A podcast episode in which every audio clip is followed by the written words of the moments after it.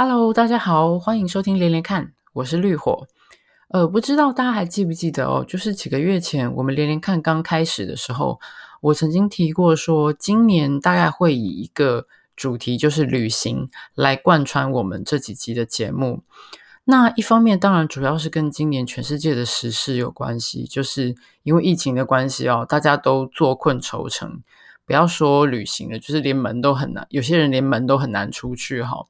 那我们就想以呃，就是透过阅读的方式，好像算是神游吧。那当然也是以阅读来以作为一个认识一个国家、一个地方的某种方式，这样子。那另外一个原因是因为，其实我自己很喜欢旅行，嗯，而且我旅行有一些，我对旅行有一些龟毛的坚持或者说定义吧。比如说，我觉得我的旅行是要二十天以上，那个才叫做旅行哦。如果少于这个天数，那个不叫旅行，那个叫出去玩这样子。不过这当然是我个人的一些奇怪的龟毛的想法，嗯，就是，但我觉得很有趣的是，呃，我自己喜欢旅行，然后我也喜欢阅读。可是我发现，我其实很少很少读游记。这里照理说应该是旅行跟阅读这两个共通的交汇点，对不对？可是我其实很少读游记，或是所谓的旅行文学。我后来想了半天，我觉得这可能跟我是一个对旅伴很挑剔的人有关系。怎么说呢？就是我觉得游记相当大的一个方面，会呈现出写作者。在旅途过程中观察、呃反思，或者是一些自己个人心态、想法的，等于是这样对他的的反应这样子。那我觉得有一点像是，就是大家会说，比如说你要考验你跟朋友的友情，就是你们俩要出去旅行啊，或者是本来是跟家人一起快乐出门，结果就有旅行回来就一肚子气之类。哈，就是毕竟旅行旅途上是一个。相当不同于日常，这当然是我们出门的原因嘛，对不对？就是因为要不同于日常，我们才要出门。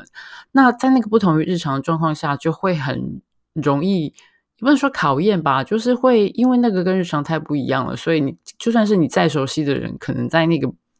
陌生的情况下，都可能会展现出一些嗯比较没有碰过的那一面，或者说因为在路上碰到的一些。呃，困难啊，障碍啊，然后就造成两个人的都破，或者不止两个人啦，就是各种简简单说，就是因为碰到很多困难，所以搞不好就是过程中大家会互相的怄气或干嘛之类的哈。总之呢，就是因为我是一个对这种事情很挑剔的人，所以基本上其实我。我都习惯自己一个人出门旅行，我觉得这样是最简单的哈，省得就是还要找旅伴，或者是在旅行过程中还要顾及就是对方或者是彼此之间的关系，就是因为我是个人很懒惰，我觉得这样子还是我自己还是自己出门比较开心，这样子我还蛮能自得其乐的哈。那所以我会觉得说，呃，看旅行文学就有点像在挑旅伴哦，就觉得啊，好麻烦哦，很很难挑到说我自己觉得喜欢的对象，所以。所以其实我真的很少读，就是如果我想要了解一个国家，比如说我假设我今天出门去一个目的地之前，我通常会习惯收集那个国家的一些相关的作品来读，可是几乎通通不会是旅行文学，当然就是那种旅游指南那种不算哈，就是呃去哪里做什么，就是那种像 Rough Guide 啊，或者是大家比较熟悉的 Lonely Planet 那种那种那种不算哈，那种但比较像是工具书，那。呃，我会收集的是一些，比如说，如果可以找到的话，比如说文学作品，或者是相关的历史啊，或社会啊，一些相关的背景资料。那我可是呢，同与此同时呢，我发现另外一个倾向是，我这几年我发现我的书架上越来越多的一种书籍是人类学。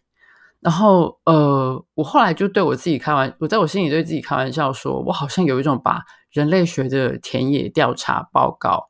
当做游记来读的这种倾向，哈。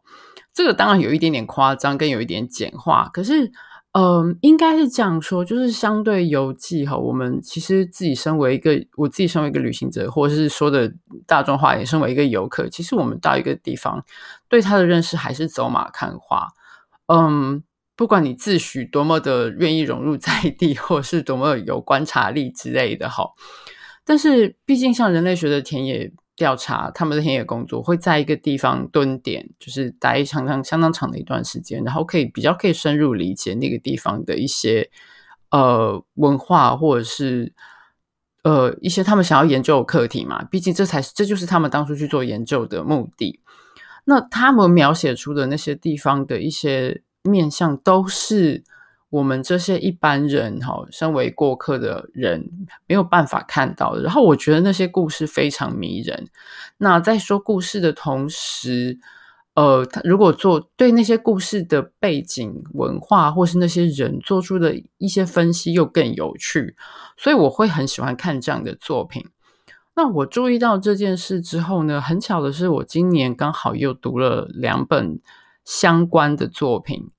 然后我忽然彻底的就也不能说彻底，就我忽然有一种哦，把这一切连起来串起来了哈，有一种突然哎，我好像有一点搞懂为什么我会这样读这些东西了。所以我想说，哎，今天就把它整个连起来跟大家介绍一下。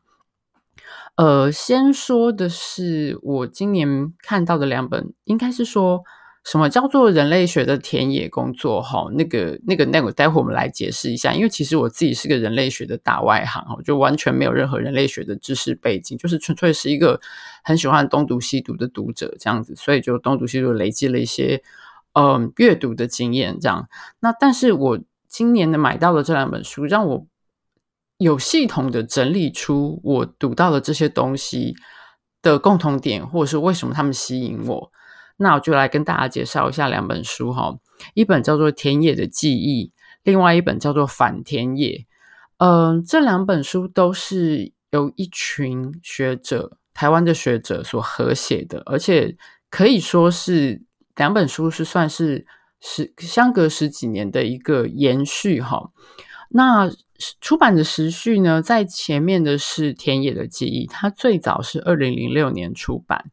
简单说，就是一群年轻的呃人类学家，还有社会学家，他们出来写，因为这本书就叫《田野的记忆》嘛。那这个田野就是所谓的田野工作哈。那它的副标题叫做“自我研究与知识建构”。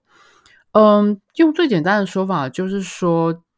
我看我把直接把他们那个序的呃。最一开始，好开宗明义的解释讲一下这本书是在干嘛。好，他说，一群学术界菜鸟决定以讲故事的方式来面对自己，检视研究的历程，勇敢的把犯错、挣扎、焦虑、喜悦与领悟，以平易近人的方式书写出来。这基本上其实就是这本书《田野的记忆》这本书的呃大概大纲。好，那什么叫做田野呢？如果你跟我一样是呃人类学的彻底门外汉的话。那我我我在这边我稍微的解释一下，因为我非常非常粗浅的认知哈，就是田野工作这个词其实是英文 field work 的翻译哈。那简单说就是你到一个点去，算是蹲点嘛，就是在那个时间在那个地方待上相当的一段时间，传统上是这样哈，然后尽量以贴近在地人的方式生活、观察跟记录、分析研究。然后归纳出对他们的、对你所要关心的一个课题的一个、一个、一个整理，这样子。那有趣的是，呃，因为其实好像现在讲到人类学，那当然社会学也是，还有很多相关的学科都要需要做田野哈。那现在讲起人类学，就是田野这种东西，好像是就是几乎不用说了，一定要做的哈。那可是其实，呃，其实这个是到呃，应该说在二十世纪初才开始建立的一个。传统吗？那是就是最有名的，他们就是人类学的田野工作的祖师爷马林诺斯基哈。他在那个巴布亚新几内亚做研究的时候，阴错阳差，因为因为一战的关系，就在那边待上了比他自己原先预期要久的很久的时间。然后呢，在那之前，人类学家大概到一个点，就是有点像前场机制哈，就是像那种奇风异俗的采风那样子。然后搞不好也有一些道听途说。呃，而且尤其是那个时候的人类学，通常是第一世界哈，白人白人男，有常通常是男性哈，到所谓那种什么充满异国情调的第三世界，比如说那种黑暗的非洲大陆，或者是什么充满热带风情的东南亚，或者是什么海岛之类的，好去收集那些土人土著的奇风异俗哈。那通常那个在这个马林诺斯基之前，通常是就是可能是比较短时间的进行这样的研究，那可能也不够全面。那因为马林诺斯基之后在一九二二年出版了他的作品，之后就成为了。就基本上是建立了一个新的传统哈，那从此之后就是你到一个选择一个课题，选择一个地方，到那边去待上相当长的一段时间，蹲点研究，做所谓的田野工作，成为了人类学的一个必经的哈，尤其是人类学者、人类学家必经的一个那种算是成长成年礼哈，就是你一定要做的事情这样。那在初期的时候，呃，大家还是觉得就是以那种。当然，这是一个科学研究嘛，所以我们要以科学客观的态度哈，实事求是的去做。那在这个写这个研究的过程中，这个研究者是隐形的哈。然后，当然就是我们要保持客观，就是不可以有这个研究者的视角或声音存在。可是，当然我们知道这个是不可能的，尤其是人类学，它是一个人文学科，就是你今天是看的人，你你自己个人的。所有你你包括你自己的文化背景哈，跟你在跟当地人的互动，这一切必然会影响到你的观察跟你的研究。可是，在那个时候的研究里面，是假设这样子的个人观点或是个人滤镜是不存在的，写出来就是一个呃纯粹客观写实的科学作品哈。那后来比较大的突破就是李维斯托《忧郁的热带》哈，在一九五零年间出。出版一九五零年代出版，那个时候是相当的一个特例，因为他就是以以他自己的角度做了很多的，是很很难得会有一个人类学家，等于说就是现身说法，从自己的角度来讲事情。然后呢，然后再加上刚刚我们讲到那个马林诺斯基，那个那个田野工作的祖师爷哈，他的日记在他过世之后，一九六好像是一九六七年被出版，那个时候引起了相当大的。算是震撼嘛？哈，一方面就是他的这个日记出版是不是有违反隐私或者是什么？就是我不是非常确定这件事情，但是知道那个时候引起很大的震撼。除了就是呃道德或者是隐私的权的呃疑虑上之外，就是他的日记内容写出了很多其实他个人的算是碎念嘛，就是他个人的不满啊，对当地当地人的。怨言，甚至我记得好像还有他的那个那个书我还没有看哈，但是我我听说记得好像还甚至还有他对当地原住民女性的性幻想什么之类的，因为毕竟是私人日记嘛，他当然就是讲他自己想讲的事情，就呃结果出版了哈，就造成轩然大波。那呃当时会觉得有些人会觉得说完蛋了，这样这样会给人类学或者是这个田野工作造成一个很大就是其实很大的打击，然后大家发现原来人类学家是这样搞的哈，可是其实呃。在之后，一九七零年、八零年代之后，人类学界就开始有一个有一波新的，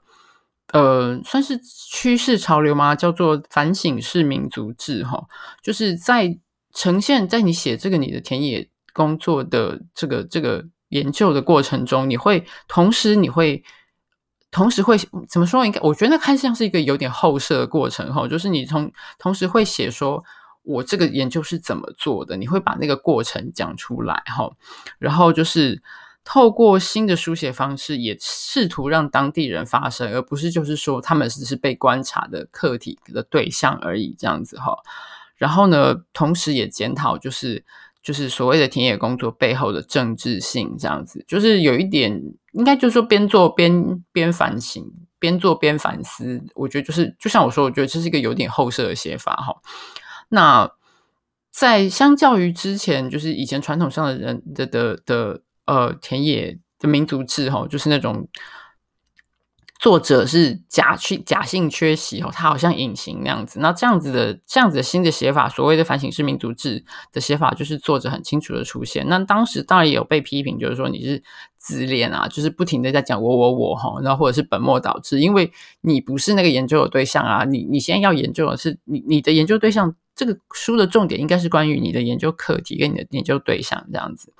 不过总而言之，这就是其实这个潮流，我觉得到现在其实也也可以看得到哈。就是毕竟就是说，你在这个过程中，就是现在的人类学家或者是社会学家，很多相关学科会在写这样子作品的过程中，或者是比如说前言或者是后语，或者在过程中会做你会把那个框架写出来，就是我是在什么样的情况下，好，那我自己有些什么局限，或者是会避免什么样的问题，或者是遇到什么样的情境，就这开始变成一个新的标准吧，或者是新的典范这样子。那呃，这是我从就是我刚刚讲到《田野的记忆》这本书，或者是我后来看读读的一些作品里面归纳出的一个。外行人的想法哈，就是我大概解释给，如果你也不是很熟悉这方面的话，那我大概说明这是我的理解这样子。呃，如果你是人类学的专科专业人士，请不要把我骂太厉害啊，就是就是我就是一个嗯一般大众读者的的的理解这样子。那呃，人我刚刚说到这个《田野记忆》这本书，二零零六年出的时候，好像呃，因为那时候我我因为我不是行内的人嘛，所以我不是很确定。但是看起来就是说，台湾相对相关的作品很少哈，就是像前面提到，就是呃，田野工作报告，然后然后或者是像民族志这种，大概都是翻译海国外的哈知名学者的作品这样。那《田野记忆》这本书的特点，就是在我刚刚说，就是一群台湾年在地的年轻学者哈。那时候我看，我猜想他们那时候可能还是就是比如说什么助理教授啊，或者是呃，就是一群大概我猜大概三十几岁吧，我猜想就是很年轻的的学者，然后就写他们每一一群聚在一起，然后就是写他们每一个人在研究各自的课题中过程中遇到的一些困扰啊，或者是体悟啊，或者是一些。碰到了什么困境之后的反思，哈，就是把整个就是写写出来。那因为他们每个人的研究课题都差很多，我就不一一讲。但是那个因为那个故事，而且每一个人的故事其实都很有趣。我觉得你如果有兴趣，真的可以看一看。然后等于就是一群，简单说就是一群不同的，就是各研究不同领域的人类学家、社会学家聚在一起讲故事，而且大部分的故事都很有趣。而且这本书并不是一个所谓严格意义上。啊，不能不是说不是严格意义上的学术作品，而是说它不是用那种传统学术语言写的那种很看着想睡觉、很干涩的那种学术作品哈。而且他们在前言里面也有讲过，就是因为他们其实在写这本过书的过程中，有彼此讨论很久，就是甚至有讨论过说是不是要统一一下大家的格式或者是语语呃语调哈。但这个最后最后的决定的结果是不要，所以其实作品每一篇都有不同的。呃，应该说是风格嘛，或者是每一个作者的语调，或者是每个作者写写作不同的方式。你更像是说，就是在纪实散文吧，应该就是说他们讲他自己每一个人的研究过程中碰到的情况跟问题，跟就是对，然后每个人的故事，然后写出来各个风格都不同哈。也许不会每一篇都很你很感兴趣，或是每一篇你都很喜欢，可是我觉得那个整个集合起来是非常有趣，因为我们像我们这些。外行人什么时候会有机会听到一群就是人类学家、社会学家讲他们去研究什么东西，要世上碰到什么过程？哈，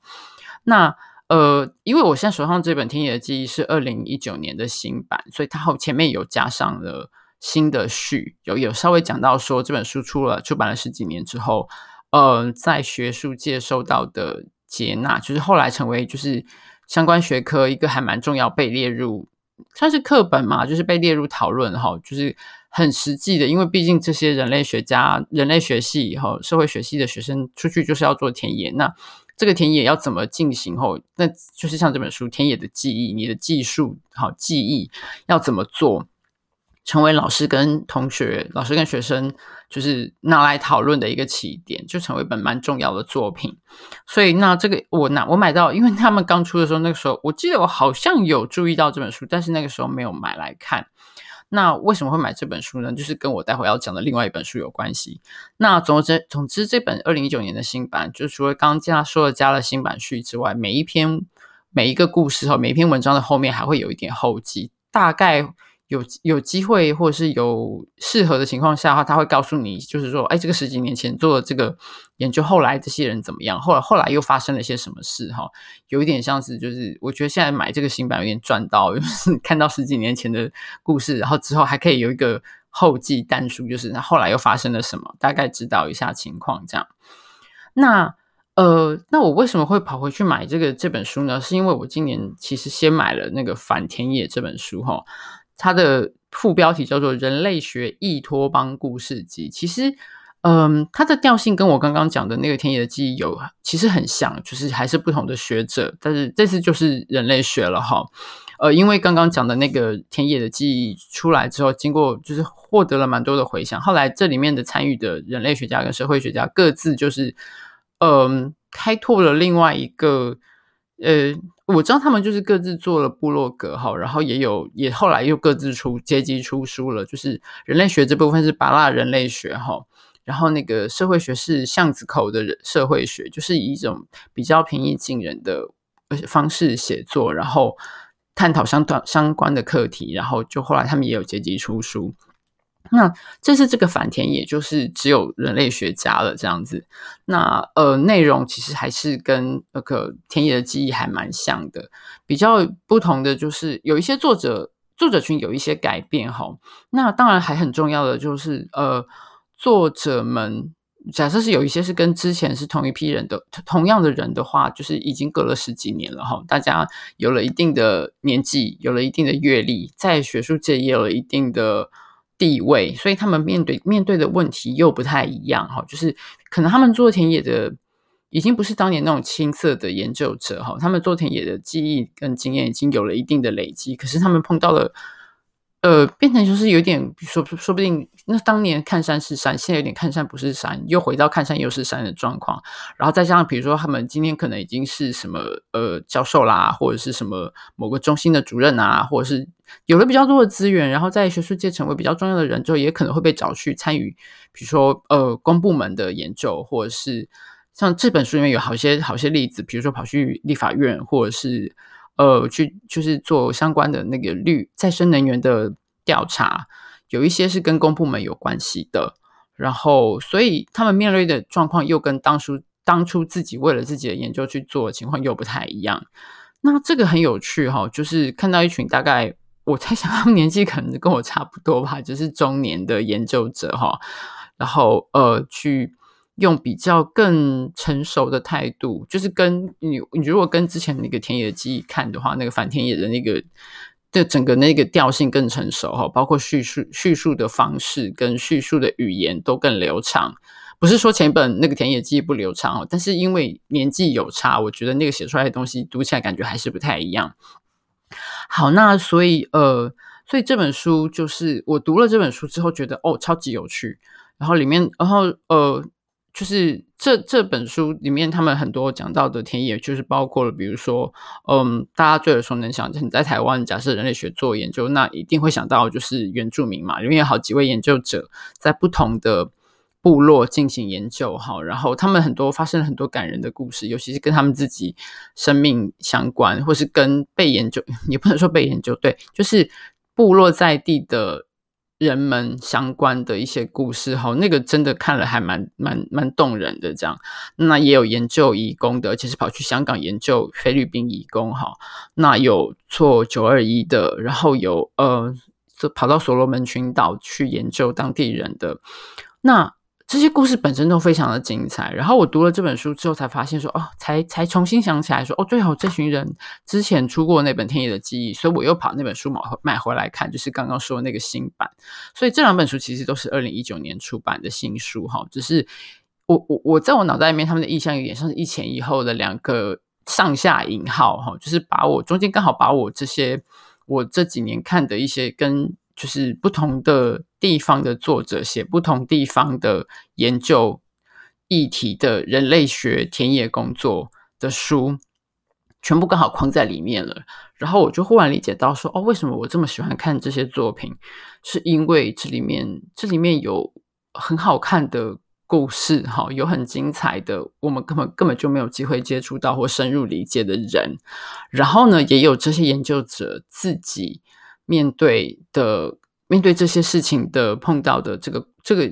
从陌生到熟悉哈，然后中间的转折，然后研究，甚至他可能跟自己的生命发生关联，所以我会觉得这个非常的有趣。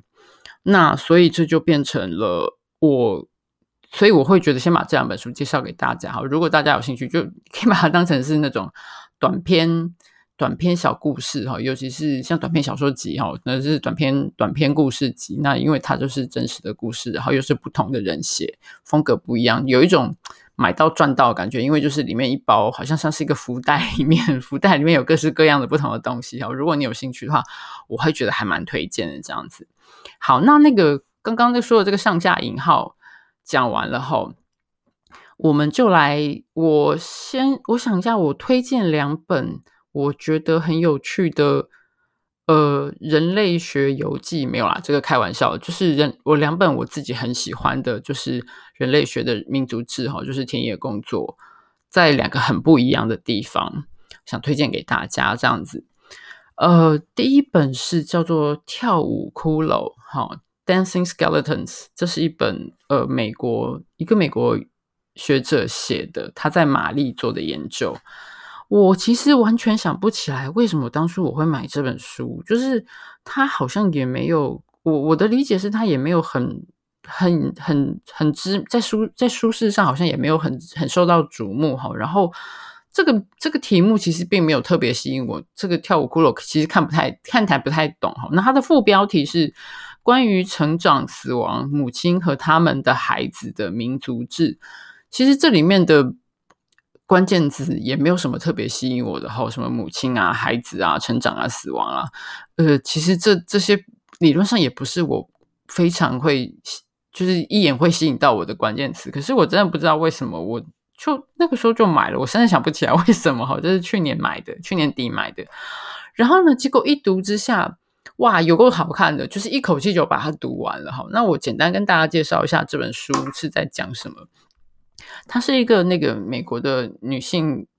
研究者哈，她在这本书其实很久了，她最早是在一九八一到八三年在马利哈，这个马利这个国家就是呃在西非的那个马利，最早是在那边做研究，所以这里面这本书讲有提到，但是主要是在她一九八九年又回去再做研究的。应该说是他主要这本书主要是讲他一九八九年做的研究，但是常常跳回去讲他一九八一到八三年那两年的研究，就是来回这样交替的讲。那他是做什么研究的呢？他是体质人类学家哈。老实说，这本书我看了两遍，然后两遍都觉得很好看，可是其实我还是看搞不太懂体质人类学是在做什么的哈。我只知道它是人类学里面很主要、很重要的一个一个一个大项，就是有什么文化人类学啊，有语言人类学啊，然后好像是不是还有考古人类学？对不起，我不太清楚。然后，然后就然后就是体质人类学哈。那他主要在他他的他之前的那个，他为什么会跑去玛丽做研究这件事情？这个过程也其实很有趣哈。我稍微跟大家讲一下，就是他当初本来一九八一年，他跟她老公两个人都是。研究生，好，本来是想要去，他们俩已经已经学了阿拉伯文，准备要去苏丹做研究的。结果呢，他们俩一九八一年跑到埃及的，在埃及的时候，发现他们俩因为先到了埃及嘛，想要从埃及去前进苏丹，发现就是根本就没有办法买不到票，买不到机票了，也没有办法坐火车，而且尤其是他们带那时候带着一个小孩，带着他们刚出生的小宝宝，他们的女儿，所以就是他们两个在卡在。开罗就是进退不得，然后他们本来要做的研究就就就泡汤了，他们俩就很沮丧哈，两个穷学生就回到美国去，然后就是做一些就是打工啊，想说怎么办呢？结果因为他们刚好有认识朋友是在美国。在玛丽的，好像美国大使馆还是什么之类，就是类似像这样的机构，就是一对夫妇也是有小孩，所以就跟他们说，OK，我带你们去，好，帮你们介绍人，你们还是可以去做研究，只是就是跟他们原本想要做的东西一点关系都没有了。哈，他们之前学阿拉伯文也是，就是等于现在一切都要从头做起。可是他们他们带着小孩去了玛丽之后，就爱上了那个地方。然后呢，而且我觉得很重要的一点是，这个作者他自己学了。当地的诶叫做班巴拉语哈，那玛丽之前是法国的殖民地哈，那呃，它跟很多非洲国家一样，就是有很多其实不不同的种呃的不同的民族哈，所以因为毕竟现在我们知道，就是非洲的国家的那个国界分分分分割，大部分都是因为呃被欧洲殖民之后那个人为的分解，所以一个国家里面可能很多不同的。族的人，所以他们讲的话也非常非常多。那但是，呃，班巴拉语算是比较多人讲的一种话，这样子。然后就因为这个作者他学会了班巴拉语，所以在当地就是很就是比一般的白人，当然你要做研究，这个你可以讲当地的话是非常非常有帮助的哈。但他还是有翻译在帮他，因为他说他学到的话主要还是跟他自己做的有研究有关系哈，就是关于比如说生长啊、身体啊、好妈妈小孩啊，就是跟健康什么有关系的话题。但如果你真要讨论什么什么文化啊、教育啊、经济历史什么的，他就没办法，所以他还是需要一个翻译。但是他他自己本人是可以讲当地的话的，所以我觉得这点是很厉害哈。然后，呃，他在那边做了两年研究，然后后来他们就呃回暂时回到美国去。他那时候讲说。呃，就是也是，我觉得也是一方面也是研究告一段落哈，二方面就是那个时候在那边有的美国侨民，他们的朋友美国侨民之中，就是有两个人接连的去世哦，就是受到了，就是精神上也是受到了一些打击，所以他们就回国了。然后呢，一九八九年，他带着他的女儿重新回到马里，就是好像申请到了一笔就是研究经费哈。那个时候他已经不是当年的那个博士生哦，他现在已经是个就是诶，我记得是大学教授吧。然后呢，比较特别的是他，他他是自己带着女儿回去的，因为他在离开玛丽的这几年当中，他跟她老公生了第二个孩子。那第二个孩子是个唐氏症，呃的，他这个是第二个孩子是个儿子哈，第一个是女儿，第二个这个儿子是个唐氏症的小朋友。那嗯，他们评估之下觉得不太方便带这个儿子一起到玛丽去。然后呢，就跟她，她就跟她老公各带着一个哈，一个老公待在美国，然后她就带着女儿跑去做研究。我觉得这点是真的超级厉害的哈。然后。这些这些当然只是一个背景哦，可是我真的其实最好看的是他在这本书里面讲到他在玛丽做研究的过程。他后来有讲说，他做的研究主要是关于，就是因为他自己在一开始在第一次在去玛丽的时候，他自己是个还在哺乳的妈妈嘛，所以后来他最后就决定说，结合他自己的经验，他做的研究主要是关于哺乳、断奶与孩童成长，哈，就是会跟很多的。呃，跑到别人的家去，就是跟很多的母亲、女性，好，然后跟小朋友，就是去测量他们的，呃，就是固定测量他们固定的身体的一些某一些地方，比如说头围啊，或者是身高体重啊这些东西，然后去研究他们吃些什么，然后对于这些小朋友的健康有什么影响之类。这是我大概的理解，因为我实在是搞不太清楚他在做什么哈。那他八九年再回去的时候，做的还是好像还是类似的东西，但是他也。包括了成人，所以我们会看到他在这本书里面，除了他在那个玛丽的首都巴马克，呃，住在那边之外，他也就是，而且他也有跟除了他自己的研究之外，他也有跟当地的一些呃其他的，比如说机机构或是 NGO 之类的，比如说关关于跟当地人健康有关系的计划合作哈。一方面有比较多的资源，二方面他也可以帮忙提供一些，比如说你去测量，然后当地人的。是呃健康方面的，或是体身体方面的资料可以提供给他们，就是两边是个互惠的状况，所以他有跑到很多不同的村庄去。然后我真的觉得非常好看的是，嗯、嗯，好看的其实不是在于说那种什么，就是啊，玛丽啊，它有够遥远啊，那种听起来就是非常充满异国气氛围的地方，而是他在这个过程中，他遇到的那些人哈，包括他自己有他自己身为一个美国白人的一个一些习惯，比如说关于小朋友的健康，那我们当然知道就是。嗯，在美国，你大家不可能生一大堆小孩，那那每一个小孩都会是相相对的会得到很多的资源跟重视。那那在玛丽的情况，至少在当初，在八九年一九八九年的时候，不是这个样子。我不知道现在怎么样哈，但是那个时候就是可能因为也没有什么在避孕，所以每一个一个女性就是生个。十个小孩是可能是司空见惯的事，可是这十个小孩里面，可能真正活下来的没有几个哦，有很多很多不同的原因，包括营养，包括他们的呃呃，就是疾病哈，就是它里面讲到很多。那除了这个之外，他当然也会身为一个母亲，他会看到，比如说，在他比如说有讲到说，关于小朋友，关于子女死亡了，为什么好像就是他访问到的这些妈妈，好像没有什么很激烈的反应？那他后来事后有跟他的。就是司机兼翻译，也是他的一个当地的朋友，就是讨论。那有些为什么好像这些人没有表现出我们美国人，就是这个作者哦所习惯的认为的一个小孩走了，妈妈会悲痛欲绝的样子？那可是他的朋友会讲到说，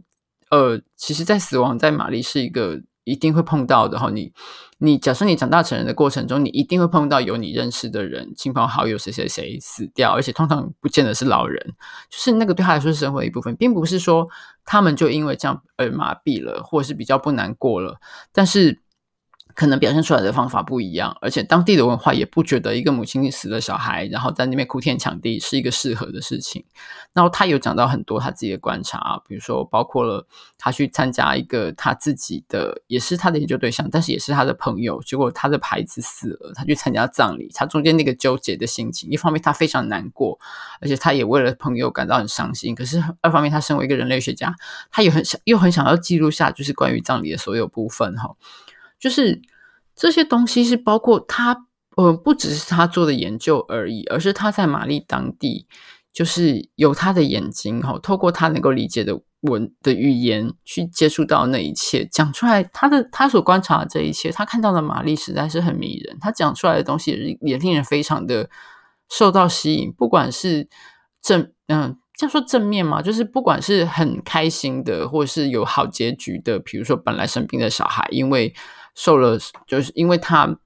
呃的一些建议哈，或妈妈做了一些改变，说不定那小孩的健康变得比较好，或者是他中间也碰到一些令他很。呃，应该说感到无力的例子嘛，因为他毕竟是个研究者哦，他能够做的有限，而且很多事情其实不是他能够改变的，就是或者像刚刚讲到，就是那些嗯，访访问到一个已经死了好好几个小孩，然后生了大概六七呃，生了十个，可能活了六七个，好还还之前还流产过不知道多少次的妈妈，然后很多很多的事情。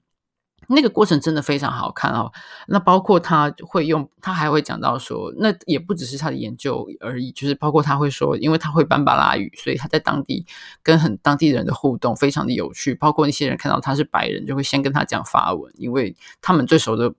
的白人就是法国人，可是他不会讲法文，他反而会用班巴拉语跟他们讲话。然后对方非是先是非常惊讶，然后后来就是跟他开始讲话，开始开玩笑啊。那个过程非常非常的有趣哈。那到他最后一章，他讲到他差要快要离开玛丽之前，他女儿就是得了疟疾哈。当然，他当然有，就是他们有打预防针或什么的，可是还是出了问题，而且他女儿一度病得很严重。然后他就把他自己面对女儿病危这件事情连接到他他曾经看到的他的研究对象，他认识的朋友的孩子的离去，就是那个那个那个身为母亲的。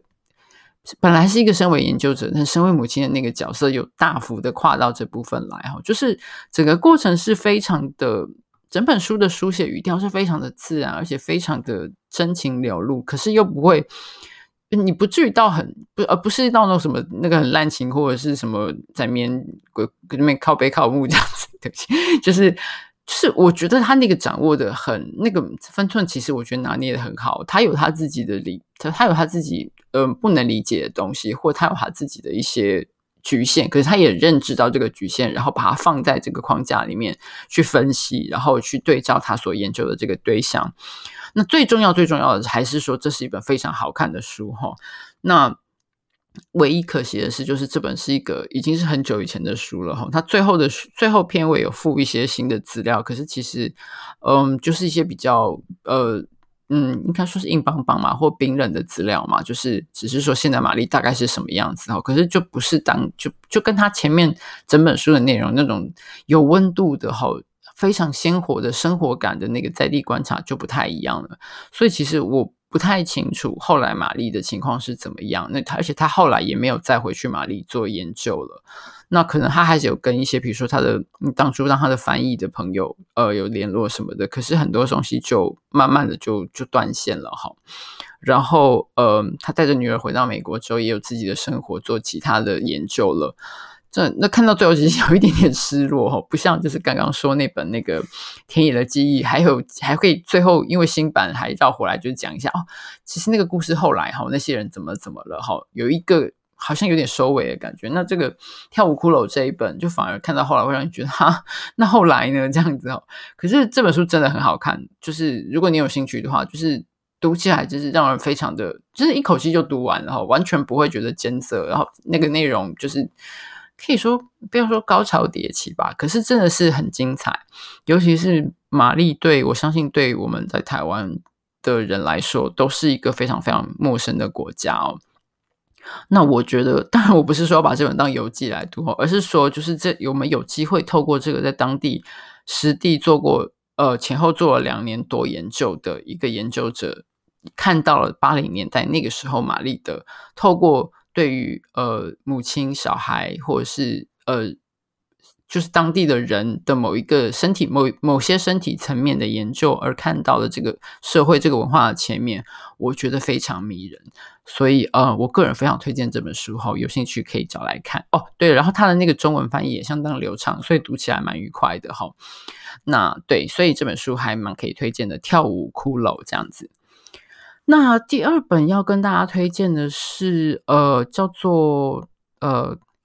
重庆大厦。好，就是世界中心的贫民窟。应该说这，我这次读的是它的英文本哈。那个我刚刚讲的就是它的中文译本。其实我好几在嗯，因为那本书不在我手手边，我有点忘记我是哪一年买的，但是已经好几年前了。然后那个时候读了后觉得很有趣，可是我不是很喜欢那个译本。我觉得那个中文有点生硬，就是对于这个这本这么有趣的作品，我觉得那个译文有一点有一点可惜了哈，就是。没有办法把那个作者要讲的东西能够更鲜活、更灵活、更流畅的传达出来，但是是还是可以读的啦。就是那个时候，因为主题很有趣，这样。然后这次我想到这个要要在这期节目就是讲这个，就是跟人类学有关系，就是人类学当做游记来读的时候，我就想到了这本书。然后呢，我刚好就是在书店找到了他的英文本，哈，那个香港中文大学出版的，他的英文原名是那个《Ghetto at the Center of the World》啊，就是。那个世界中心的贫民窟，哈，那呃，简单说，他就是在研究香港的重庆大厦。呃，我不知道大家对重庆大厦有没有概念哦？就是呃，我上一次上一期节目我有提到，就是说我们这一代有大概四十岁以上的那个文艺青年，当年会一定要看一些什么什么电影哈。那时候王家卫也是我们，我相信是相当我们相当多人都有一定必。算是必修课程之之一嘛，而且一定有很多人很喜欢他。那我相信，除了本来就是香港人的影迷之外，大部分非香港的人都是一定该都是第一次第一次知道重庆大厦这个地方，大概都是在王家卫的电影《重庆森林》里面哈。那他那时候是一个充满虽然在香港，但是充满异国风情的一个地点跟背景哈，然后。然后再加上那个建筑物本身里面就很像一个迷宫，这本书里面其实也有提到哈，它的特殊的结构，然后然后里面很复杂的的的里面人哈复杂的组成，那个待会我们来讲一下，就是造成一个充满异国情调的的的的，的场景哈。那虽然明明是在香港，可是充满了异国情调这样子。那呃，可是在这本书出来之前呢，在香港，对于重庆大厦一般的观点观感不是很好，觉得那边好像龙蛇杂处，而且也有一些犯罪或治安的问题。然后，呃，还有一个蛮重要的一个因素是，里面出入的人大部分都不是华人，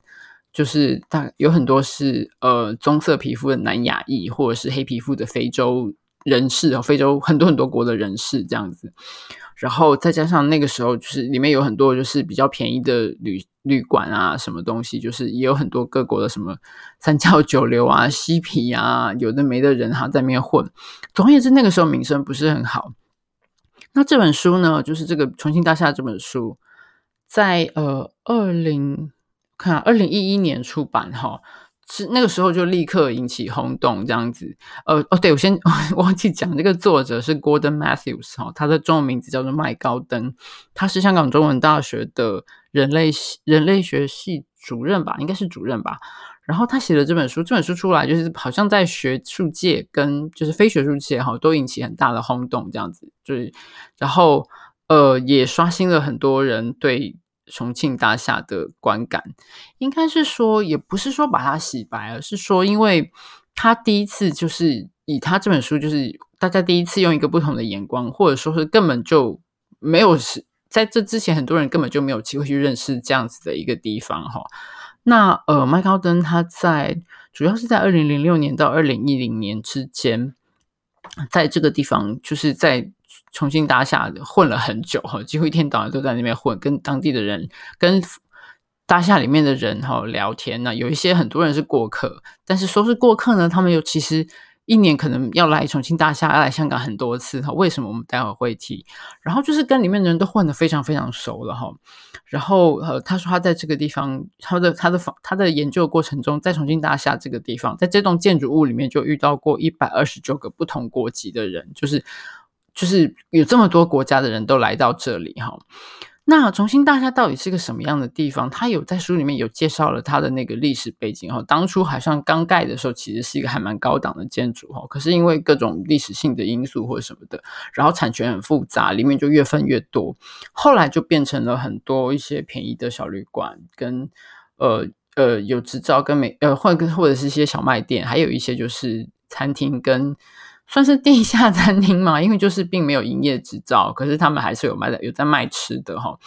就是就是这样子一个群聚群聚了很多这样子的店的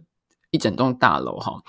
那里面呢，呃，虽然大部分的很多产权其实就是业主哈，其实是华人，可是在里面看到的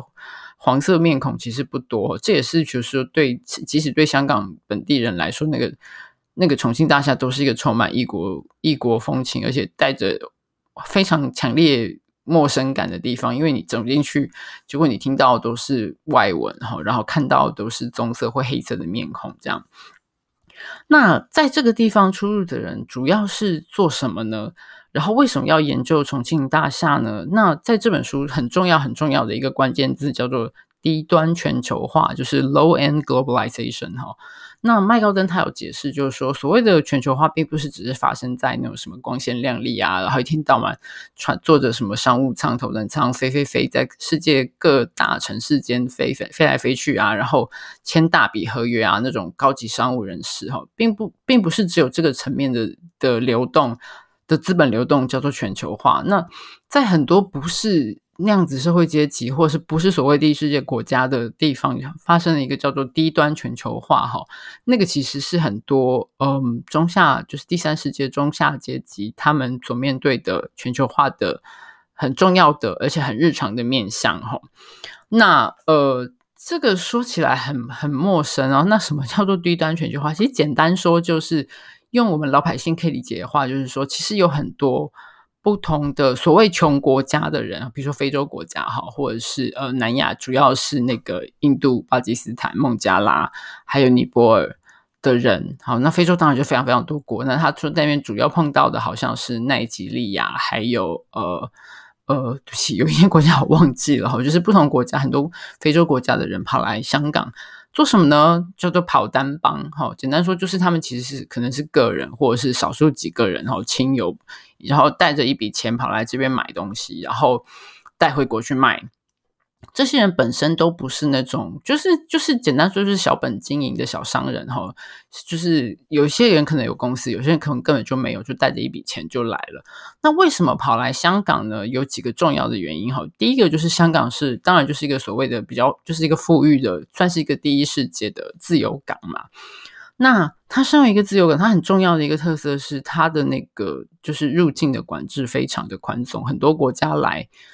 当时哈，我们现在要讲的是，就是他在做研研究，二零零六年到二零一零年，因为后来有一些情况是改变了。在那个时候，哦，这本书二零一一年出，在二零一一年之前，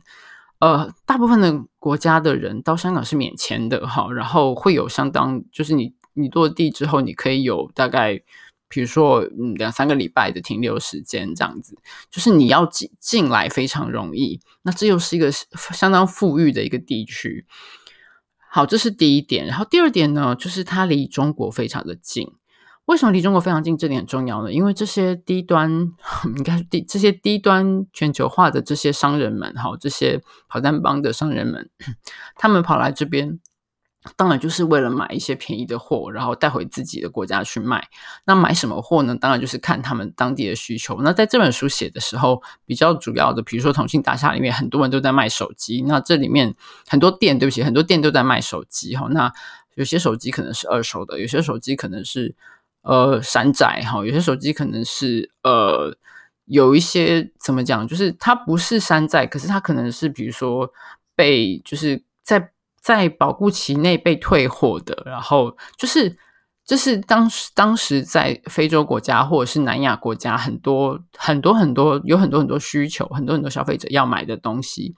然后呢，所以这些这些呃积极进取的商人们就跑来这边买哈。那因为香港离中国很近，那中国是很多哦，还有成衣哈，就是成衣是第二个大项，成衣鞋子这些东西。那因为那个时候中国已经在就是一个廉价劳力的生产的。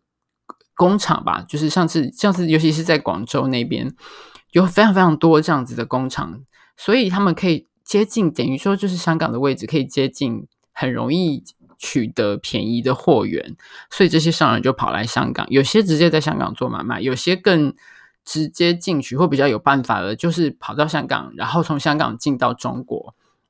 如果他们可以拿到签证的话，有些是在香港办签证，然后就拿到签证就跑到中国去买货了哈。有些只是在香港透过一些中间人买货，或者是直接跟香港的商家来买这样子。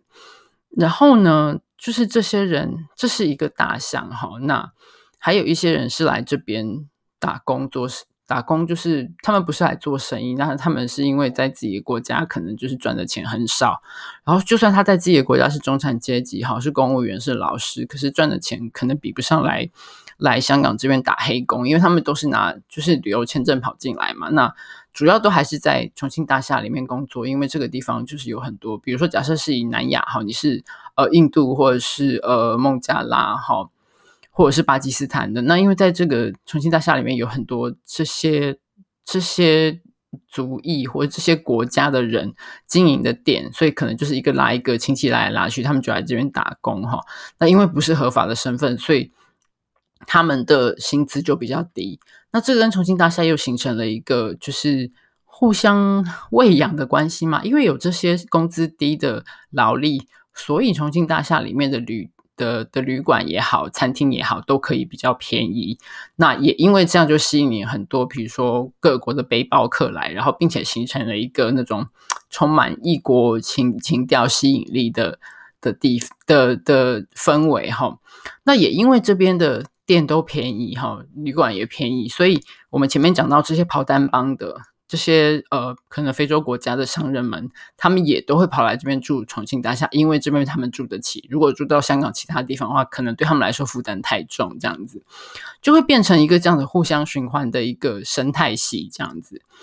那还有一些人是跑来这边，呃，跑到香港来寻求政治庇护哈。为什么跑来香港的理由，就是跟最最主要的理由是跟刚刚讲的，就是呃，因为他们对很多在就是相对来说近近。进到这个地方是比较容易的，因为很多地方都免签哈。然后呢，香港有相当的法治哈，就是呃，在这本书里面有有章节，就是详细的提到谈到，就是说在香港的警察或执法，虽然在重庆大厦的很多呃非洲人也好，或是南亚人也好，会觉得说香港的华人或者是香港警察还是会歧视他们，但是相对于他们自己国家的警察来说，香港警察实在是已经好很多了哈。当然，我现在重读一遍，会觉得充满了讽刺哦，因为里面讲到很多香港警察相对比较正面的形象，在经过去年之后，那个现在读起来实在是，嗯，好，充满了那个就是人事已非哦，沧海桑田的感觉。Anyway，就是在这个主要就是刚在重庆大厦，大概主要就是聚集了这些人哦，那他们面对的不一样的，因为是有不一样的需求，面对不一样的问题。然后他们有不一样的故事。那因为这个麦高登，他在这个这个大厦里面，真是就是他说，他说每每个礼拜都有好几个晚上在里面混哈，然后呃，就跟里面的人都混得很熟。那加上他自己的身份又相对，因为他自己不是华人，然后因为讲英文，然后呃，相对来，然后又然后又是男性，相对来说，在这个重庆大厦是比较容易呃，跟大家都可以聊起来的。然后他也提到很多，就是这个重庆大厦里面的一些特色，比如说，虽然好像还是有一些种族歧视在，可是因为这个，或者是因为不同国家的人，他们在自己母国可能，比如说像印度跟巴基斯坦的关系就不好啊，或是，可是在自己母国可能会打起来的人，到了这边，因为在重庆大厦里面，大家最大的共同追求、最大的共同语言，或者说最最大公约数就是赚钱，所以在这个前提之下呢，只要能够大家赚钱。大家都好，就没有问题了，和气生财。就是虽然我可能不喜欢这个，在这我可能不喜欢那个人的国家，或者是可能不喜欢那个人，但是因为大家都是来这边要来赚钱的，所以就没事就不要惹事也好，哈，就是相相对来说反而是达到一个相当的和谐嘛，或者是平衡的状态，哈。总而言之，这本书那时候第一次读的时候觉得非常有趣，哈。那我最近重读一次，觉得还是内容非常的吸引人，哈，因为。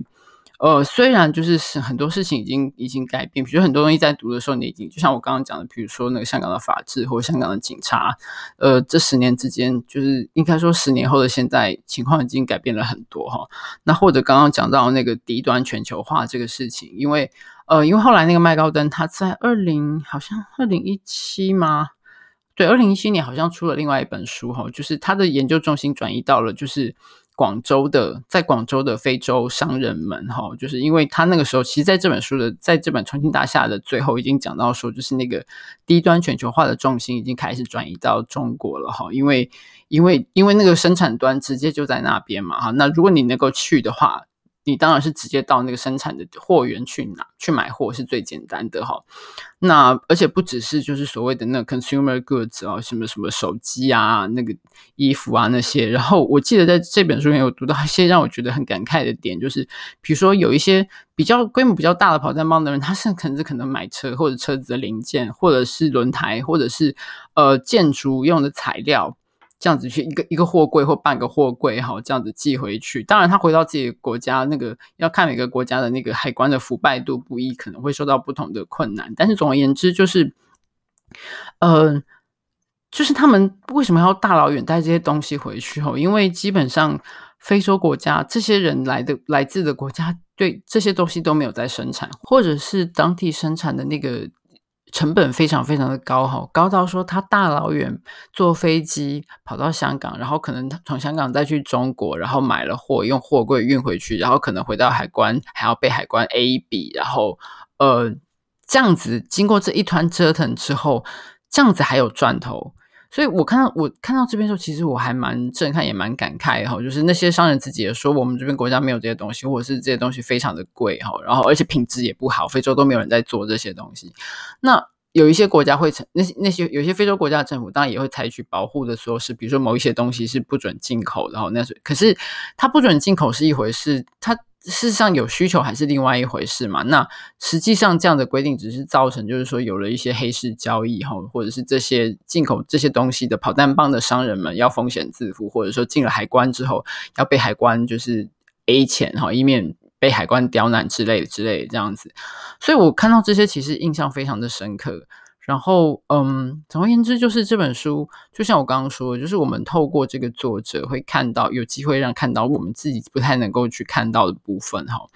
那当然，就是因为麦高登他他就是住在香港嘛，所以其实他还是一直跟，就是他还是密，我我的理解是他还是一直有规律的再去重庆大厦，尤其是他在讲到这本书里面讲到关于呃来求寻求政治庇护的难民这部分，他一直都有在跟他们。应该说是上课嘛，就是也是他说在课堂上他们可以进行很多有趣的讨论哈，有很多来这边的难民，其实他们在自己的国家的那个教育程度都很高哈，他们谈论的话题无所不包，甚至有些比他自己在自己的那个中文大学的课堂上面跟所谓的大学生们进行的讨论还有趣这样子。那他跟重庆大厦一直保持很密切的关系。甚至一直到就是去年反反送中运动里面的时候，呃，如果大家有看新闻，可能会知道，因为那个时候有那个民主派人士就是攻击被攻击，然后传出就是攻击者是南亚裔的。那那个时候重庆大厦的的里面的人其实很很担心哦，因为里面有很多都是南亚裔的人，他们担心说自己，因为其实这些南亚裔的香港人有一些有很多是其实是以因为。呃，他们祖呃，应该说是父祖辈哈，因为当初英国殖民的关系，有很多所谓的那个廓尔克宾哈，尤其是什么尼泊尔的，或者是印度的，或者是呃巴基斯坦，就是这些国家的人。哎，不对，那个时候 巴基斯坦在英国殖民时候好像没有巴基斯坦。总而言之，就是那个时候，因为英国殖民的关系，有有很有一些南亚的人来到这边，后来他们也成为了香港人哈，至少他们是有香港有居留权的。可是他们在香港其实。一直没有被主流社会接接纳吧。那有些人也许就是会讲呃广东话，可是其实可能看不懂中文，就是那个教育也是中间也是有一点那个断层的哈。他们可能受的是英文教育，我或者是他们呃接触的文化，可能他们还是看电视，还是看自己母国电视什么之类。虽然他们的家就在香港。总而言之，在反送中的那个时候，就是呃在游行的过程，事情发生刚好发生那件事情之后，就是他们跑来。南亚裔的南亚裔的这些在重庆大厦的居民就很担心，是不是我们这个族群会被污名化？哈，就是后来就是在事情发生之后的隔天的那个隔几天的那个游行，经过重庆大厦的时候，重庆大厦里面的人就跑出来，呃，分分派就是就是发矿泉水啊，或者什么，就是跟那些反送中的示威者，大家就是进行了非常愉快的交流，就是反而第一次。很多在 那同性大厦南亚裔的居民第一次觉得说，好像自己变成了香港人。哈，那个时候，呃，麦高登也有被访问。总而言之，就是这个这个研究者，虽然这个研这本书写完了哈，他跟这个研究地，呃，这些人的关系还在持续这样子。那总而言之，我觉得这是一本非常有趣的书哈。那如果你没有办法读英文的话，我想中文版应该还找得到。那如果可以读英文的话，我还蛮推荐，因为其实呃，英文用字不并不会很困难这样。然后中文版就像我刚刚说，我觉得翻译有一点点可惜这样子。好，那这个呢，就是这个星期我们要讨论的书，就介绍到这边。虽然我 觉得可能又是很冷哈，虽然那个呃，当然那个重庆大厦这本其实是很。很受欢迎的哈，呃，引起很多各方回响的。那总而言之，就是介绍了几本不知道大家会不会觉得很冷门的书。那如果大家有兴趣的话，愿意找来看的话，我想，虽然我不是作者哦，跟这些作者也都没有关系。不过，如果因为我介绍你而你感到有兴趣的话，我会觉得很荣幸。这样子，好，那我们今天就到这喽，我们下次见啦，拜拜。